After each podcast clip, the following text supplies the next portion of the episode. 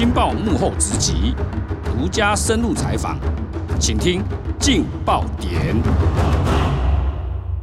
各位听众，大家好，欢迎收听由劲好听与劲周刊共同制作播出的节目《劲爆点》，我是劲周刊执行副总编辑吴明仪。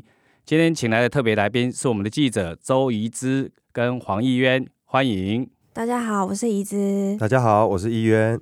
今天请怡之跟义渊要来谈谈有关于。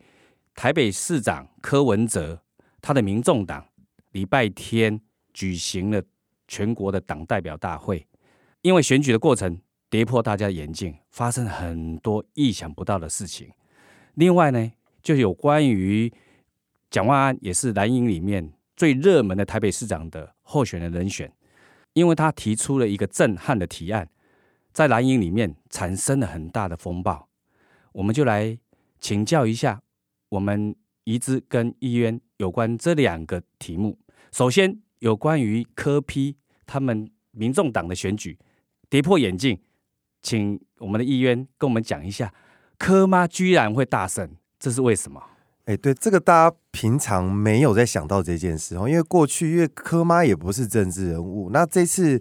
选举这个民众党的核心的决策圈的选举，竟然出现了一个叫科妈系统、科妈派哈，这个到底怎么来的哈？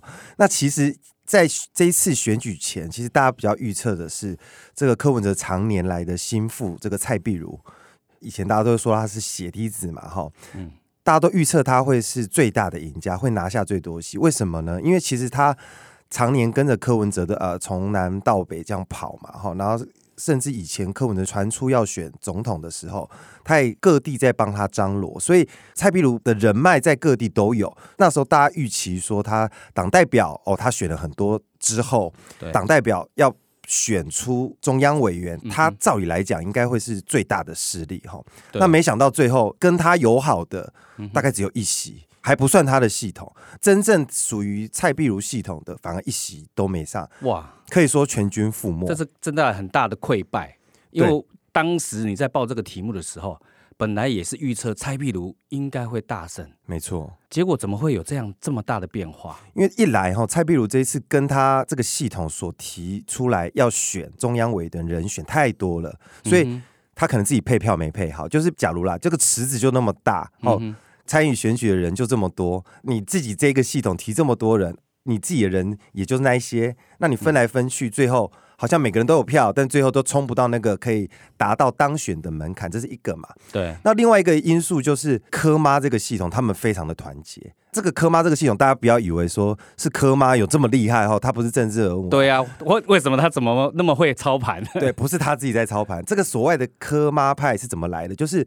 据传啦，哈，我也只能说据传哈，就是有一些本来在科营里面的，有一些人可能在党中央或在市府哦，已经失势了哈。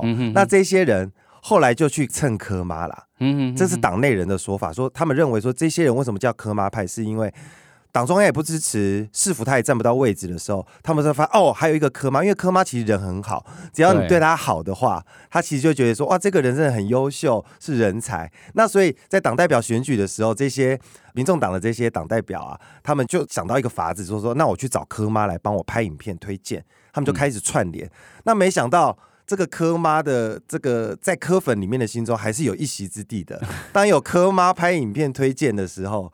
那这些人竟然加上他们也够团结哈，要配票配的漂亮，就是他们光亲近科妈系统的这些党代表，就最后当选了三席的中央委员。那这在党内是非常让人家非常大感诧异的一件事。这样为什么呢？因为柯文哲这一次的中央委员选举，他自己的提名三个人，好，在中央委员的部分，他最后只当选两个。那我刚刚前面不是讲，那柯妈系统有几个？有三个嘛？那妈妈竟然比儿子，儿子是市长还是党主席？哎，他竟然还多了一席，这样。当然，柯妈应该是支持柯文哲。当然，他最疼儿子了。就说这样，哎，选出来算是柯妈系统。那在里面党内，他还是会支持柯文哲啦。是没错，只是说他可能会影响民众党一些决策。柯妈不至于，但是这些人，这些人到底最后会会让柯文哲这个民众党的决策产生怎样的化学效应？我觉得这是。后续非常值得观察的。真的，我觉得很好奇，就民众党的突然间变成柯妈党。对，那这边还有一件事，就是说这个可以凸显柯文哲就是。他在领导这个党根本没有什么战略，他明明自己有自己属意的嫡系人马，他提了三个嘛，是他太晚才告诉党代表跟他的党员了，所以人家有些人根本不认识你提的人，那导致他提的人根本无法完全全雷打过关。看来他对党务的那个掌握哈还是不够。可能因为他花了很多心思在市政上面吧。我柯文哲听到你这样讲会很开心，因为大家都骂他这个无心市政，但你你这样觉得他应该很开心。不然我都会觉得说，为什么他连一个党代表他都可以选输自己的妈妈哦？整整个影响力好像在减弱。对，所以很多党员就在抱怨说，你是不是都不太爱这个党？对，诶，因为之前有传出来了哈，他因为就是怕被人家诟病。他太过于热衷于党，而且台北市政府的那个施政哈，就有一点力不从心，是不是两边顾不到？所以一度想要交棒，结果听说因为跨年夜呃一席的那个访问之后，让整个交棒生变了。没错，因为本来就像主持人刚刚讲的哈，就是柯文哲他自从接了这个民众党党主席，他创党之后，不管蓝啊绿的啊，都会骂他说，你党政不分啦，你当一个市长不好好当，你要去弄这个。台湾民众党嘛，就骂他党政部分。那他其实很想撕掉这个标签，尤其在去年这个高雄市长补选之后，他们不是被酸是四趴党嘛？那因为他们只拿到四趴嘛。那所以其实很多幕僚就建议说，哎，那你一直被骂党政部分，然后他自己也有这个意思说，那我干脆提前交棒，把党主席这个位置让出去，让别人来接。那本来他属意的是。呃，现在的呃，民众党立委，也就是赖香林，他以前是台北市的劳动局长，嗯哼，对。那本来是属于他，没想到跨年夜的时候，大家还记得吗？这次各县市的跨年晚会几乎都取消了嘛，对，那只有台北市被人家说是逆风，照样举办嘛。对。那他这次举办的时候，他做完决策，他是当天早上来宣布，嗯、一宣布完，这个赖香林刚好就上了一个广播的直播节目。就是分析这件事，没想到他在里面就有点暗示说，他觉得柯 P 这一次在跨年晚会上的决策太慢了。嗯哼，哦，就说他太慢了，然后还认为说柯 P 是过去当过医生，应该要更懂这个风险管控。哇，这整个等于是直接在批判自己的主席耶。是啊，主持人说的没错哈，就是他这一席话一出去，哇，跨年宴当天下午三点多，嗯哼，柯文哲就在赖群组里面就开始这个标这个赖香伶。那个群组是有谁啊？据我了解了哈，对，就是那个群组大概就是民众党的几个立委，还有一些核心的幕僚。对，哇。啊，等于是公然的在群组里面就直接点名了，还讲的蛮难听的哦。他先讲说，他认为说这个要有政治纪律啦。那这样你不就是暗指说赖香林的发言没有政治纪律？对。那接着还讲说，特别是有人认为比我还懂医疗的，因为这一块嘛，对他这一块他是最有自信的一块了。没错没错，他这个党魁交棒计划会生变，然后一个原因，党内有人认为就是跟这个赖香伶。他这期发言之后触怒了柯文哲，所以让柯文哲对他的信赖感已经降低了。然后，但另外一个原因当然是他那时候传出来说他自己不想干了哈，只想回去专心当市长的时候，这个基层柯文非常反弹，就说：“哎，我们当初要入党啊，要支持这个党，就是因为你柯文哲嘛。对，如果你连你这个主帅都不要管这个党了，那我们也要退党。我觉得哈，那现在你这席话刚好让柯文哲有一个台阶下。”刚好就不用提早交棒嘛，哈，对民众党好像未来到底要怎么走，哈，影响很大。是啊，没错，就是因为基层其实蛮担心，就是说，因为当初为什么民众党还可以在这次立委选举拿到那么多席，甚至赢过时代力量，大家认为其实还是因为柯本人的魅力啦。那这一次我们前面提到中央委员选举，为什么他推的人上不了？大家也会认为说，我支持柯不代表支持你的人，对。对，所以就是这也是科的困境，就是说你未来不管布局县市长选举、立委选举，或是市议员，你提的人的形象要如何跟科本人连结，嗯、然后去争取你的支持者的支持。嗯、我觉得这是现在民众党加上柯文哲本人未来他如果还有志于总统大位的话，他最大的挑战。对，而且我觉得他的最大挑战就是先面临的就是台北市长选举，那他的接班人能不能顺利的能够打赢台北市长的选举？而且他的最强劲的对手有可能就是国民党的蒋万安。那蒋万安最近提了一个法案，震撼整个蓝营。我们来请教一下宜芝。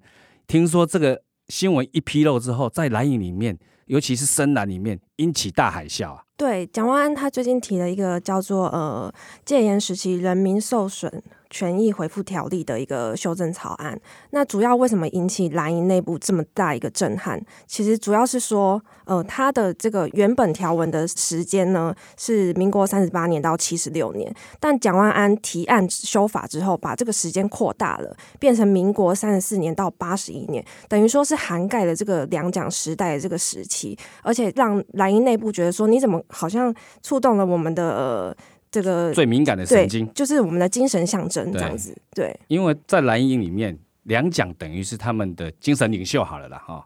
结果你用威权来定义，那等于是在有点在清算也好，哦，或者是在检讨以前的历史。听到里面应该很多蓝营的对于用威权非常有意见。他修正其实。从戒严时期的用词改成威权统治时期啦，那它主要是比较促转条例的这个用法啦。那蓝营内部为什么会反弹这么大？大家是觉得说促转条例当时在推的时候，其实内部就有一些分歧。那主要是认为说促转其实他们觉得这个太针对性了。那为什么蒋万安还要去支持？而且甚至最近又抛出了这样子一个提案？啊，你有访问过蒋万安，那他怎么看？当时他有没有预测到说整个蓝营会有这样子的大反弹？他其实这一次要提出这个修正案之前，内部当然是有评估过啦。嗯、那呃，其实主要他会提案的原因，据他本人的说法是说，就是呃，政治受难者的一些团体有去拜会他，然后希望可以提出这样子的一个修正草案。那他认为说，其实就是对的事情就应该要去推动啊，所以才决定要抛出这一个震撼弹这样子。呃，他现在变成蓝营里面纠结在那个字眼上面，感觉还是在在清算他们，所以对蓝营的心里应该很受伤。但是你有觉得说，因为这样一个大反弹之后，蒋万安那边有没有要退缩，或者说他会持续下去？其实我觉得这些东西他们应该提案之前就想过，不然其实不会抛出这样子的提案啊。对对，那既然都已经提出了，我觉得。你也没有退场的理由了，对。那基层可能反弹嘛，哈，基层第一时间当然没办法接受。那蓝营的这些精英或者说党主席，听说江启臣也有签名嘛？对，其实这一次这一份的联署，一共包含蒋万安是十六个人联署。对，但都是蓝营的国民党的立委。对，都是国民党的立委。那大多都是呃年轻的立委，等于是青壮派的。对，然后资深的其实没有几个。那江主席他本人也有联署。据我了解，其实蒋万安对外是说联署过程很顺利啦，但是其实我们听到的一些说法是说，这一个提案在推动的时候，党高层那边其实是有一些疑虑的，因为他们觉得这个促转条例已经太针对蓝营了。那接下来又要推动这个法案，那是不是蓝营的这些以后的党产，接下来都要返还这些政治受难者？站在另外一个角度看，我觉得国民党哈，像蒋万安他们这些中壮代的，他可以提出这样的法案，算是一种进步的思想啊。对，对他其实他如果要选台北市长，等于是提前拆除他一个炸弹，我觉得是正面的。那在这方面的话，难道他们国民党的其他的声音？不会有一些比较支持的声音出来支持他吗？其实有一些比较年轻的委员，或是他们这次有些有联署的立委，他们是支持他，所以才会联署这份法案。那呃，像我问到林维忠委员，他是觉得说以。蒋万安的身份，他是蒋家的第四代，其实由他来做转型正义的这样子的一个事情，其实是最适合不过的。而且，其实时代已经走到这边了，那党内有个声音会觉得，也许他来做是最适合。对，我也听到一些蓝营的的人士也是这样讲，哈，就说以他蒋家第四代，只有他做，有些事情真的只有他能做了，别人不能啦，不能代替啦。所以我觉得蒋万能够提出这样的法案，其实在整个社会里面，其实是一个正面加分的。那当然，他一定能够要抵抗住蓝营深蓝的一些反弹的力道。如果他不被他们绑架，持续坚持一些理想，如同他在挺同跟香港议题上面，我觉得对他以后对于选台北市长也是加分的。今天很感谢周怡之跟黄议渊来分享有关于蒋万安跟柯文哲最新的一些发展，谢谢你两位，谢谢大家，谢谢大家。也感谢各位听众的收听，也请持续锁定由静好听与静周刊共同制作播出的节目《镜爆点》，我们下次见，拜拜，拜拜。想听爱听，就在静好听。